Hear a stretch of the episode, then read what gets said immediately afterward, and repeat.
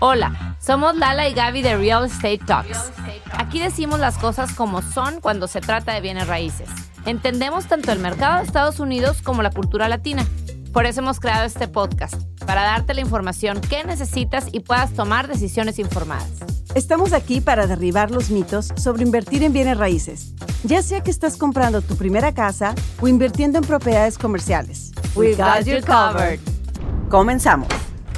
Hola, pues estamos de nuevo aquí en Valero Title en Houston, súper contentas porque hoy vamos a platicar de un tema bastante interesante. Tenemos a Cintia Razo, ella es escrow officer aquí en Valero Title. También tenemos a Julián Vázquez, que es loan officer, aquí con bastante experiencia en Houston. Bienvenido, Cintia, bienvenido, Julián. Muchísimas gracias. gracias. por estar aquí. La verdad que cuando Julián me, me, dijo, ay, íbamos a hacer una entrevista con Cintia únicamente y una entrevista con Julián únicamente, y Julián me dice, ¿sabes qué? Hay temas muy importantes que los dos podemos platicar, vamos a aventarnos una tercera. Dijimos, claro.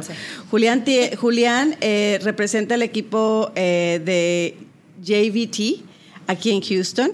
Él tiene muchísima experiencia como loan officer, es Producing Branch Management aquí en el área de Houston. Junto con su hermano Cristian Macías, recientemente se unieron a Loan People. Julián y su equipo han ganado premios como Top 250 prestamistas latinos a nivel nacional por la Asociación Nacional Hispana de Profesionales en Real Estate. Muchas gracias por estar aquí, Julián. Muchísimas gracias a ustedes por tenernos. Bueno, y Cintia tiene más de seis años de experiencia como escrow officer, le ha tocado ver de todo un poco y su mayor satisfacción es entregar las llaves a la hora del cierre. Mucha gente no conoce que la compañía de título dentro del proceso de comprar una casa y es tan importante. Pero cuéntenos, por ejemplo, a mí como real estate agent, muchísima gente me pregunta, oye, estamos casados, pero no quiero poner a mi esposa en el título o por alguna razón tengo que ponerla en el préstamo y en el título. Cuéntenos más o menos estas, estas cosas que ustedes ven en su día a día, en, sobre todo en matrimonios, Seguro. ¿no? Seguro, y pronto el, ese punto entra más que todo por la parte nuestra cuando estamos haciendo la asesoría del préstamo de la casa que la persona va a obtener para comprar. Muchas personas me, me cuentan, me, me solicitan de no poner a su esposo o esposa en el trato de la casa o en, sí, en la compra de la casa. En el préstamo hipotecario. O simplemente en el contrato. So, hay que aclarar de que hay dos cosas en juego aquí. Es un préstamo y la escritura de la casa como tal. Son dos instrumentos distintos. Correcto. Entonces, aunque es posible dejar a, al esposo o a la esposa fuera del préstamo que se utiliza para comprar la casa. Si la casa se está comprando para que el matrimonio viva en ella, no se puede excluir uno o el otro de la escritura de la casa como tal. Por eso tenemos Cintia aquí para que nos aclare esos puntos que surgen muy a menudo. Sí, muchas personas siempre nos preguntan, oh, ah, estoy casado, ¿verdad? Y no quiero a mi esposa en el título como por ley aquí en Texas tiene que estar incluida la esposa. Ahora, si fue algo que fue heredado por parte de los padres de esa persona, entonces tenemos que averiguar si la esposa también reclama el homestead exemption en la propiedad. Si lo reclama, entonces sí, ella también va a tener que estar incluida en ese título, que viene siendo en la transferencia del, del título de parte del vendedor al comprador. Oye, pero esto, bueno, a mí me sorprendió mucho. Yo tengo apenas, van a ser dos años que me vine a vivir a Texas de forma permanente. Y me sorprendió mucho esto, que aquí pues todo es como en pareja. Pero ¿qué pasa en el caso de un extranjero que quiera comprar una propiedad? Ahí no tiene que estar eh, con, con la pareja, ¿o sí? En el título. Un extranjero como tal estaría comprando como no para residir principalmente en esa propiedad. Ah. Y por hecho, entonces el Estado no te exige o te obliga a que el cónyuge sea parte del título o escritura. Claro que título y escritura eh, es el mismo término que manejamos en Estados Unidos. Entonces es la misma cosa. Pero en ese caso, como extranjero, no va a ser tu residencia principal por por el, y entonces el Estado no exige de que obligadamente la pareja sea dueña de la segunda parte de esa escritura o el 50%. Claro. Estos casos lo estamos viendo como mencionabas, que hagan el homestead de esa propiedad. Y, y en el caso que decías de heredar, ¿no? Porque mucha gente dice, no, pues es que es la casa de mis papás, pues Sí, me la ellos me dejaron. la dejaron. Ellos me la dejaron, entonces es mía únicamente, pero me casé, se vino mi esposo a vivir conmigo, llevamos cinco años viviendo Oh, en yeah. esta casa, la tenemos homestead, automáticamente pasa mitad y mitad, 50 y 50. Sí. Sí. Sí. El Estado le otorga el ownership, le otorga ownership. Sí, entonces, eh, son dos cosas distintas, ¿verdad? Lo que acabas de escribir, Gabriela. So, si alguien tiene esa situación, lo mejor es que compre una casa distinta a la que heredó de sus padres, donde van a construir el equity juntos, esa pareja, ¿verdad? Y así la persona que heredó protege su, su herencia, ¿verdad? De, de la unión matrimonial. En el caso que Lala mencionaba es diferente porque no estás viviendo en la casa. Entonces todo, todo como que radica mucho de qué uso va a tener la propiedad, ¿no? Ok. Sí, Sí. Tú, tú mencionaste en, el, en, en la preparación, mencionaste que en nuestros países latinoamericanos es muy común lo de los bienes separados, ¿cierto? Sí. Eh, igual lo puedes hacer aquí también, solo que el estado de Texas no te lo permite hacer con la residencia principal, Sí. Donde va a dormir la pareja, donde se, se acuestan juntos. Ahí es de los dos, no importa. No hay, otra, no hay otra forma de darle vuelta al asunto. Sin embargo, eh, el Estado sí te permite, o el- la industria te permite comprar casas de inversión Sí. Que sean eh, propiedad solamente de uno o el otro partido del matrimonio. Ahí es donde tiene que decir el deed so ownership. Como usted es el heredero de esa propiedad, no tiene la esposa incluida en ese título. Y eso es algo que se hace cuando tú, Cintia, estás trabajando en la escrituración, en, Sí, en los cuando se papeles. prepara con el abogado, vaya que viene siendo el prestamista que prepara, bueno, no el prestamista, pero el abogado del prestamista puede preparar ese documento o el abogado de nosotros lo puede preparar.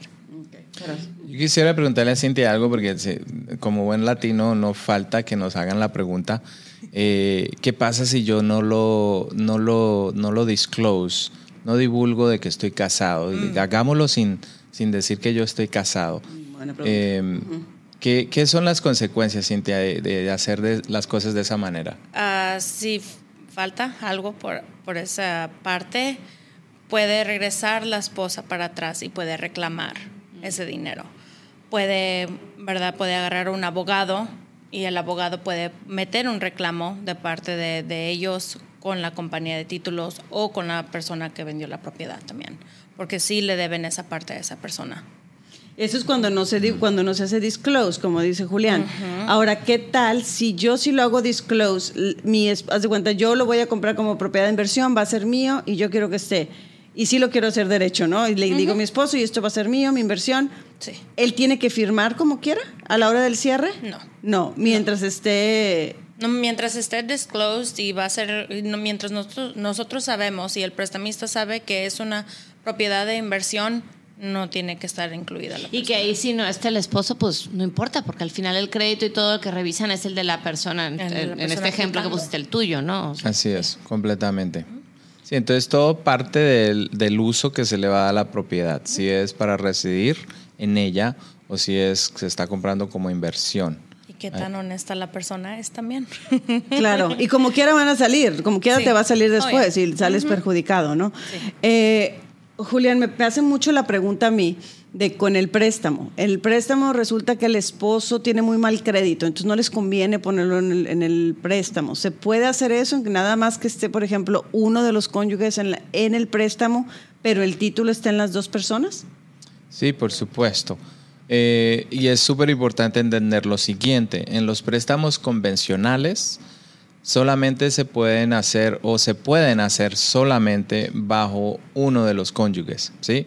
Mientras que esa persona califique sola, porque si vamos a excluir al otro, no podemos usar el ingreso y el crédito del, ¿sí me entiendes? O sea, no puedes combinar elementos que te funcionen o no. O sea, la persona que está aplicando para el préstamo tiene que calificar para el préstamo de la casa y todo, ¿sí? Ah, eso es solamente en préstamos convencionales. En los préstamos de gobierno, lo que son FHA y préstamos VA, aunque te permiten sacar el préstamo solo a nombre de uno de los dos, el que califique, de igual forma van a exigir que te chequeen el crédito de la otra persona. Y si te afecta, entonces, si, si mi esposo tiene un mal crédito, tiene un historial sí malo, por mal uso de las tarjetas o lo que quieras, pero y aunque el préstamo lo estoy sacando yo y es un préstamo, un FHA loan, que son de los de gobierno, sí me afecta. Sí, Lala, Lala, mira, lo que te afecta no es en sí el puntaje de crédito, porque puede ser lo que sea. Lo que te afecta son las deudas que tenga el cónyuge que no va a participar dentro del préstamo. Porque volvemos a la cuestión de estado eh, con propiedad común tus deudas son tus mis deudas, ¿sí? para los préstamos de gobierno, aclaro. Entonces, tus deudas van a entrar en juego en, la persona que está aplicando para el préstamo. Entonces, de esa forma, de cierta manera, te puede impactar, ¿sí? Ah, por lo tanto, la vía convencional es como la mejor ruta a tomar cuando estás tratando de excluir el perfil de, del esposo esposa si no te conviene, ¿verdad? Claro, y en cuestión del título no hay ningún problema. Tú recibes los papeles del préstamo y si te dicen solamente estoy yo como esposa bajo el préstamo, tú puedes incluir a mi esposo. No tiene, no hay ningún problema con eso. Sí, okay. sí no hay ningún problema con eso. Con tal de que, bueno, vaya que se, sea, se dice como non-borrowing spouse, si va a estar incluido en nomás en unos cuantos documentos, como en el deed of trust en una de las escrituras, ahí es donde va a estar incluido también. Y ese va a ser el único más importante documento que va a firmar la otra persona. Pero al revés no, o sea, es decir, al revés quiero decir, como pareja sacamos el préstamo, pero comprando la propiedad, pero a la hora de la escrituración nada más estaría yo, vamos a suponer que es casa de renta, vamos a suponer que es inversión, pero mi esposo y yo dijimos, vamos, los dos sacamos el préstamo para ayudarnos pero nada más Gaby va a estar en la escrituración, ¿se vale? Sí, sí. Sí, ok. Fíjate que para el prestamista no. Para el prestamista, como te estamos haciendo el préstamo a los dos, los vamos a querer a los dos ser dueños de la escritura. Si fuera una propiedad, en tu caso, por ejemplo, Cintia, que dice, sí, sí se vale, si fuera en efectivo. Si fuera Pero como hay un préstamo involucrado, tú quieres vernos a los dos en como el Como prestamista, lo vamos a querer ver que los dos sean owners iniciales. Y es cuando se va como a underwriting, que se va al asegurador. De parte de nosotros, si ellos no lo aprueben, nosotros chequeamos para ver si nuestro asegurador lo va a aprobar. Y de ahí nosotros chequeamos. Oye, y esta, esta es una pregunta a lo mejor un poco fuera de contexto, pero se me ocurrió. Eh, ¿Y qué pasa si las personas no están casadas o es a lo mejor una, una pareja, no sé, LGBT, pero no hay, un, no hay una no hay un documento que indique que estén casadas formalmente ante el Estado, entonces ahí no aplica. Aplica si están comprando la casa para vivir en ella, pues sí, pueden no ser pareja, pero igual como eh, si van a sacar el préstamo juntos, igual los dos van a tener que estar escriturados.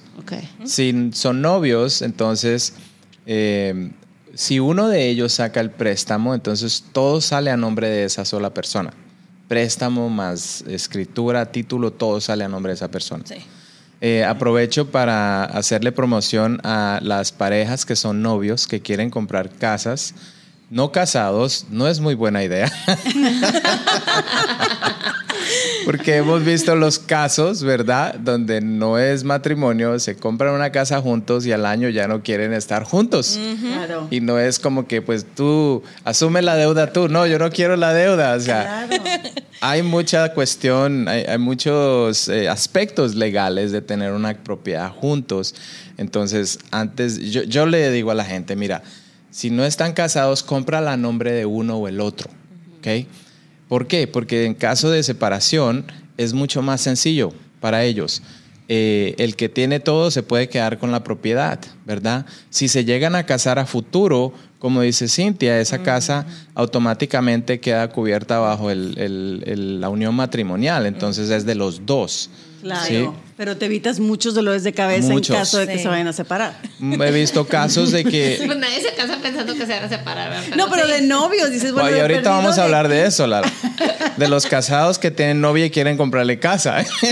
Oye, eso me ha pasado muchísimo, Julián. Que estoy comprando mi segunda casa, pero es para mí. Pero con todas las letras me lo dicen. Es para la, es para la otra. En la querida. Entonces, vamos, vamos a entrarle, vamos a entrar en el tema de una vez. Este, pero tengo esposa. Y yo, pues claramente le digo, bueno, pues esa propiedad va a ser para mitad para ti, mitad para tu esposa, ¿correcto? para tu esposa casada, o sea, tu, Oh, tu sí. esposa de la que tiene los papeles. Normalmente te voy a decir quién me hace esa llamada. Me la hace la amante, for lack of better words. Ok. La, la- la- la amante, o sea, la que me dijo, yo tengo todo el derecho porque llevo 20 años con él, pero está casado con otra persona. Eh, quiero comprar una casa y quiero que sea mía. Yo quiero estar en la, en la propiedad. Pues no hay forma, ¿verdad? No, no hay forma. Está difícil. Sí. Está difícil. Y que ella, en ese caso mm, eh, de pecado, quede, quede en título, está difícil. A ver, eh, yo diría que sí, directamente está muy difícil. Eh, que se compre como inversión, la propiedad que se compre como inversión, y de pronto que la sea- suman a la escritura, pero después. Sí, o sea, él la puede comprar como casa de inversión y la pone a ella después. Está rentando. Exacto. Ahora, eh, yo también diría que eso le va a traer ciertos aspectos legales con que va a tener que lidiar después. Entonces, hay que tener cuidado. Sí. Am, tus clientes son mucho más transparentes contigo que conmigo, porque a mí no me, me lo dicen tan directamente. ¿Te Lo que a enteras mí- a la mala después o cómo? Bueno, lo que a mí me pasa es que eh, según eh, estuvieron casados, ya no están juntos, pero no se han divorciado. Y ahora el uno o el otro quiere comprar casa, pero entonces no quiere incluirla a ella o a él, pero igual siguen casados. Entonces me dicen, Julián, ¿cómo lo podemos hacer? No podemos firmar algún papel que diga que él no va a ser parte o ella no va a ser parte. Cintia, dime tú, que yo conozca, solo hay un papel que se, se permite que firmen que se llama un divorcio, un decreto de divorcio, para poder hacer eso. No sé. Sí. Sí, no, sí, tienen que estar divorciados para poder comprar otra casa. Ahora, si no están Otra casa divorciados. para Homestead. Mm, Sí, para Homestead. Ahora, si no se han divorciado, no se ha finalizado el divorcio, va a tener que firmar esa otra persona. Como quiera. Exacto. Siempre van a estar atados si van a comprar la casa para vivir en ella, recuerda. Entonces, la única solución es comprarla como propiedad de inversión. Ahora, es una tasa normalmente un poquito más cara. ¿no? Así es, la- la- la tasa es más alta y el enganche. Más enganche Sí. lo que tienes que dar. Lo que friega el asunto es el enganche, ¿verdad? Porque el enganche mínimo es 20% en una propiedad de inversión en comparación a un 3-5% de una propiedad eh, para uso principal. ¿Ah? Eh, so, muchas veces me toca decirle al cliente, mira, solo hay dos formas de hacer esto. O te divorcias, o sea, te divorcias y esperas el proceso que tarda como 90 días para poder firmar papeles. De hecho, puedes entrar al proceso, solo que no vamos a poder cerrar hasta que no presentes el decreto de divorcio, ¿right? Sí. O comprarla como propiedad de inversión, dando un 20% para que no te obligue el Estado a incluir a esa incluir a persona. persona. Ok, buenísima, buenísima información. Antes de que cerremos, que se que se nos fue rapidísimo el tiempo, pero antes de que cerremos quiero hacer otra pregunta que me hacen también bastante seguido. Tengo una propiedad a mi nombre, ¿la puedo cambiar a mi LLC, a mi nombre de la compañía? ¿Cuál sería el problema? Yo creo que aquí, obviamente, si es cash, si es una propiedad que no tienes ninguna deuda, que no está Julián involucrado, es más sencillo y Normalmente cuando no hay una, una transacción por de medio, nosotros sí les avisamos a ellos, quieren nomás cambiar el, el título debajo al LOC, nosotros sí los, eh, les aconsejamos que vayan con un abogado de buenas raíces para que puedan hacer el proceso, mientras no haya una transacción por de medio. Ahora sí va a haber una transacción, vamos a decir, se abrió con el nombre del independiente, ¿verdad? Nomás debajo de su nombre, pero después durante el proceso lo quiere cambiar al LOC, es cuando nosotros tenemos que preguntarles por un amendment al- a, la, a la gente, si es que tienen un agente, o solo a ellos mismos preguntarles por un amendment para cambiar el nombre del nombre de ellos al nombre del LOC. Y ya cuando eso pasa, nosotros tenemos que preguntarles por los documentos del LOC para verificar quién va a ser la persona de la compañía que va a poder firmar debajo de la compañía. Ok. Sí, son Eso una de las dos. Ok. Creo que lo que acabas de describir es durante el proceso de la compra. Durante el proceso, des- Ya que cierras, Vamos a decir, después del proceso que lo quieres cambiar al LOC es cuando tendrías que ir con un abogado. con un abogado de, buenas de real. Sí. estate. Ahora, ¿qué tal si hay un préstamo de, de por medio? Bueno, ese es un tema bastante controversial. Eh, so, mira, lo, es, es, un poco riesgoso, ¿sí? El, el, prestamista obviamente le hace el préstamo a un individuo y quisiera que las cosas se mantuvieran de esa forma, ¿ya? Um, sin embargo, la persona puede después del cierre al tiempo, no inmediatamente, debe esperar a que se grabe todo en la corte, puede solicitar que se transfiera la escritura a nombre de la compañía. Uh, ahí lo que pasa es que se corre el riesgo que el prestamista inicial, si no le gusta, si le, si le recibe notificación de que se le hizo un, una transferencia a la escritura, eso puede, puede molestarle al prestamista y puede dar problemas al individuo. Lo que yo he visto en mi experiencia es de que mientras el prestamista reciba su plata, van a estar tranquilos, van a estar en paz es cuando dejan de pagarle que entonces pueden crear un problema y decir, hey, yo no te presté la plata a esta compañía, así que tú ya no eres dueño de la casa, devuélveme mi plata ya, ¿sí? Pero si pagas a tiempo, debe estar tranquilo el asunto. Sí, justo yo conozco un caso eh, cercano a mí que él compró un par de casas a su nombre y después, más tarde, un abogado le recomendó por tema de protección, de lo que sea, que lo cambie el LLC. Y la verdad es que ni siquiera se. A él le aconsejaron que ni siquiera le avisara al prestamista para no meter, pues para no ser más rollo simple, pero él va a estar encargado siempre de estarlo pagando a tiempo. Los préstamos están a nombre de él. Las casas ya están a nombre de la LLC pero, y él está, o sea, él está, la LLC le paga, él le paga, el LLC, perdón, la LLC le paga a él y él le paga al prestamista. Entonces el crédito está a nombre de la persona y las casas están a nombre del LLC. Normalmente cuando quieres poner la casa a nombre de una empresa, pues por un tema a lo mejor fiscal o de protección, o de protección, de protección sobre todo, ¿no? ¿Tu, ¿Tu, cliente ha tenido algún, alguna situación con el prestamista? No, ninguna, ninguna. No, no, no, le avisaron, o sea, no le avisaron, a él lo, lo aconsejaron que, que, que, así lo hiciera y no.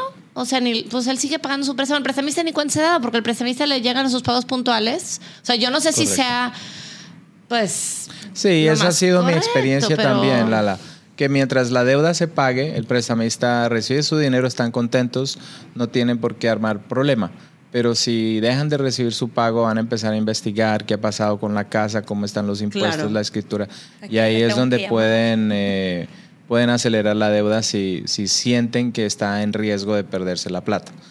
Uh, so, la respuesta es sí, se puede hacer, pero hay que asegurar que la deuda se mantenga, se mantenga al, al día para no crear otros problemas. Es que cuando firman los documentos, sí, como que ahí dice, no debes, o si no se hace la cláusula esta de que tienes que pagar, ¿cómo se dice? Pay on.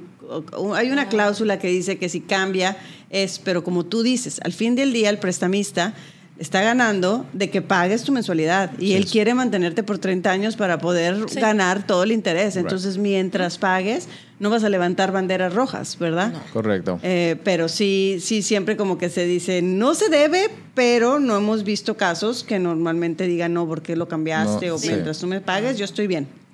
Correcto. Bueno, pues muchísimas gracias de verdad, Julián y Cintia. Nos resolvieron muchísimas dudas. Muy, muy, Van a salir muchas preguntas de tu audiencia, entonces de pronto para la próxima podemos contestarlas. contestarlas otra vez de nuevo. Claro, no, les agradecemos muchísimo, Cintia y Julián, por eh, compartir la experiencia este, con nuestra audiencia. Yo soy Lala Elizondo. Y yo soy Gaby Proctor. Y esto fue Real Estate Talks. Escucha un episodio nuevo de Real Estate Talks cada semana. En tu plataforma favorita para escuchar podcasts. Ponte en contacto con nosotros en lalegaby.com. Are you ready to turn your best ideas into a thriving online business? Introducing Shopify, your no excuses business partner. You might not realize, but our podcast, More Than Mammies, it's a business. And we started it, of course, to talk about maternity, not to become an e commerce expert. So, yeah, we needed some help selling our merch and getting our store up and running. Another sale. Shopify is a commerce platform revolutionizing millions of businesses worldwide. No matter if you are a garage entrepreneur or a big business, Shopify is the only tool you need to start and grow your business without the struggle. With Shopify single dashboard, you can manage orders, shipping, and payments from anywhere, giving you the insights you need wherever you are. Sign up for $1 per month trial period at shopify.com slash sonoro, all lowercase. Go to shopify.com slash sonoro to take your business to the next level today. Shopify.com slash sonoro.